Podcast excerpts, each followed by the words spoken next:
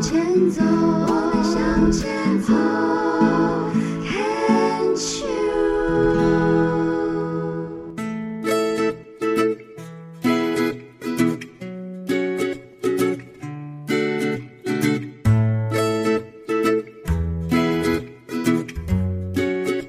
牵手之声，暖暖新世界，我是 Sunny，欢迎继续收听节目第二个单元浅谈英语二三事。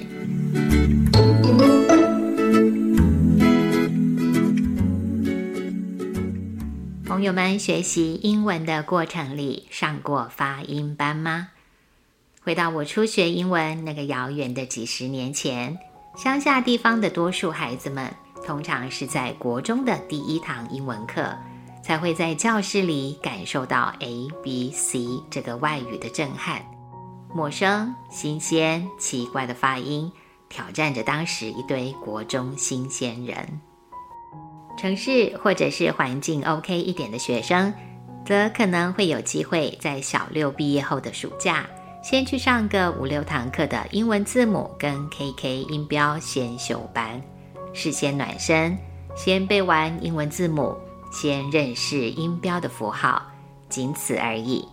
这是以前的超前部署，是属于那个时代的发音班。到三四十年前，学习英文的时机已经产生变化，体制内依旧是国中才开始有英文课，而因应当时的风气跟趋势，英文补习班已经会先为小朋友规划三年到三年半的儿童美语课程，提早让中年级跟高年级的小学生来接触英文。由于自由度比国中教材弹性有变化。上课的内容也因此比较多元，口说、听力，甚至是发音，都能够提高比例，让学生有更多的机会来练习。以发音来说，国中课内仍然使用 KK 音标，不过练习卷跟考卷已经不强调发音的题目，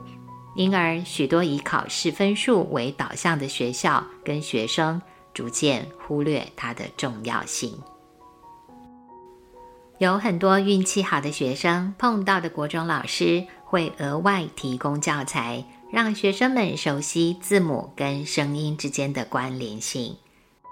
但是当时大多数学生的反应是，学校英文授课的时数不多，任课老师只能简单带读过一两次 KK 音标的符号，甚至有些任课老师是直接跳过不教的。我们可以想象，如果老师只用一堂课带我们读过 b p m f 这些注音符号，之后并没有常常接触来使用，碰到没有学过的国字，要借助注音符号来确认读音时，错误的几率应该是颇高的。几次无效的经验之后，我们可能就会放弃这套符号了。不论原因是什么，这个阶段死背生字，念不出生字的发音，生字背不起来，还是众多学生的困扰。这是那个时期体制内的教材对于发音的态度。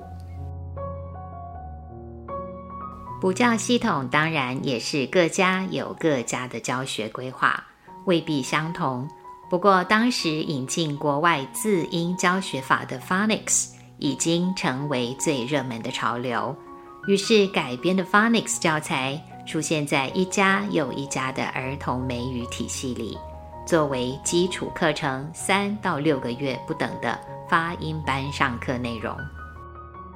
雨后春笋般蓬勃发展的儿童美语补习班，在当时如果不标榜 Phonics 的教学，仿佛就是落伍了。KK 音标也就在那个时间点，因为没有被善用，重要性开始减弱，渐渐失去它的存在价值，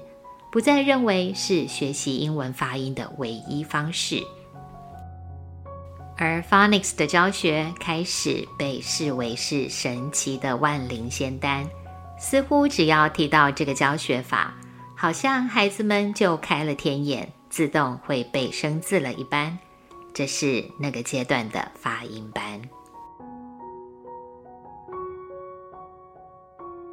二十多年前，教育体制匆忙决定英文必须往下扎根，列入国小正式课程的英文，在缺乏完善的配套措施之下，有效的师资培训跟英文教材的编辑，花了好多年的时间，才脱离毫无章法跟混乱。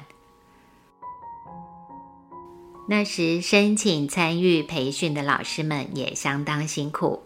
不是师专本科系毕业的大学毕业生，一方面要透过新规定来取得在体制内小学任教的资格，另一方面则是教英文的经验不多，很容易被已经在坊间补习班学过英文的小朋友拿来做比较，倍感压力的首批新任小学英文老师不在少数。对那些老师们来说，Phonics 是新东西，没学过，也没教过。进教室授课的能力和气场，当然需要时间来养成。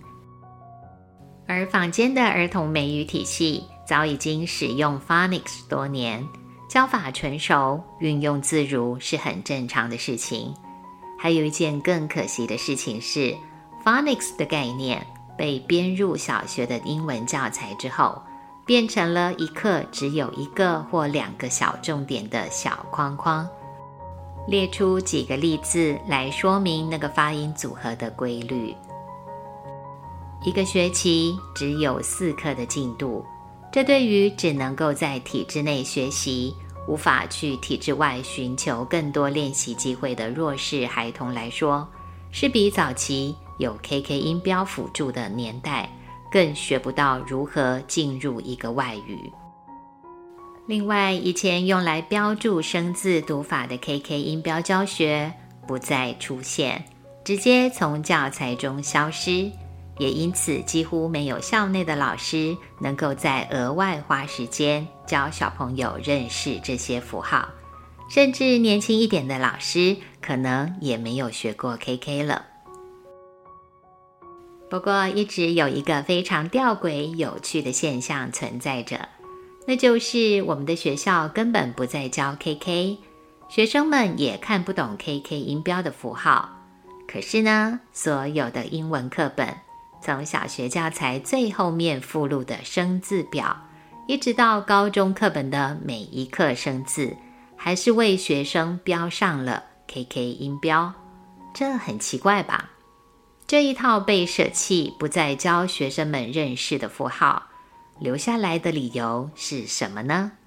是希望孩子们在碰到没有办法用 phonics 的技巧来判读时，有个工具能够帮助他们吗？但是没有学过的孩子看了标示的符号，也依旧是不会念呐。这个矛盾之处实在让我太好奇，百思不得其解。这是现在看有似无的发音班。Phonics 在台湾常常被称为是自然发音，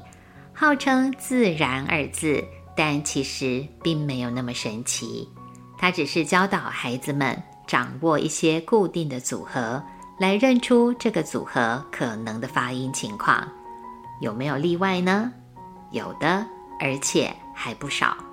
也就是说，除了了解规律的状况之外，不符合规律性的，更是需要整理出来。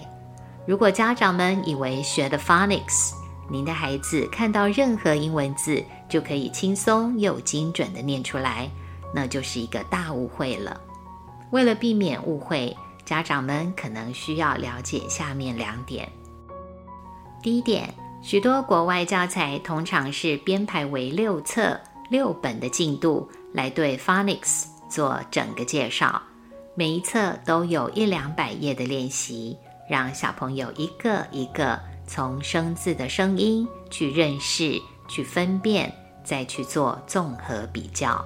一路从生字的组合慢慢学习到规则型动词过去式移笛的发音。还有字尾再加上 s 跟 es 的发音等等，这些我们以为是属于文法的部分，其实也包含了声音的元素，需要学习。到了小学课本在教文法结构时，他们就会有第二次机会复习到这些发音的特质，再配合当时小朋友程度的智慧能力，继续堆叠、扩展、加深难度。换句话说，他们的 phonics 是从幼稚园阶段，甚至是更早期的幼儿启蒙就已经开始训练，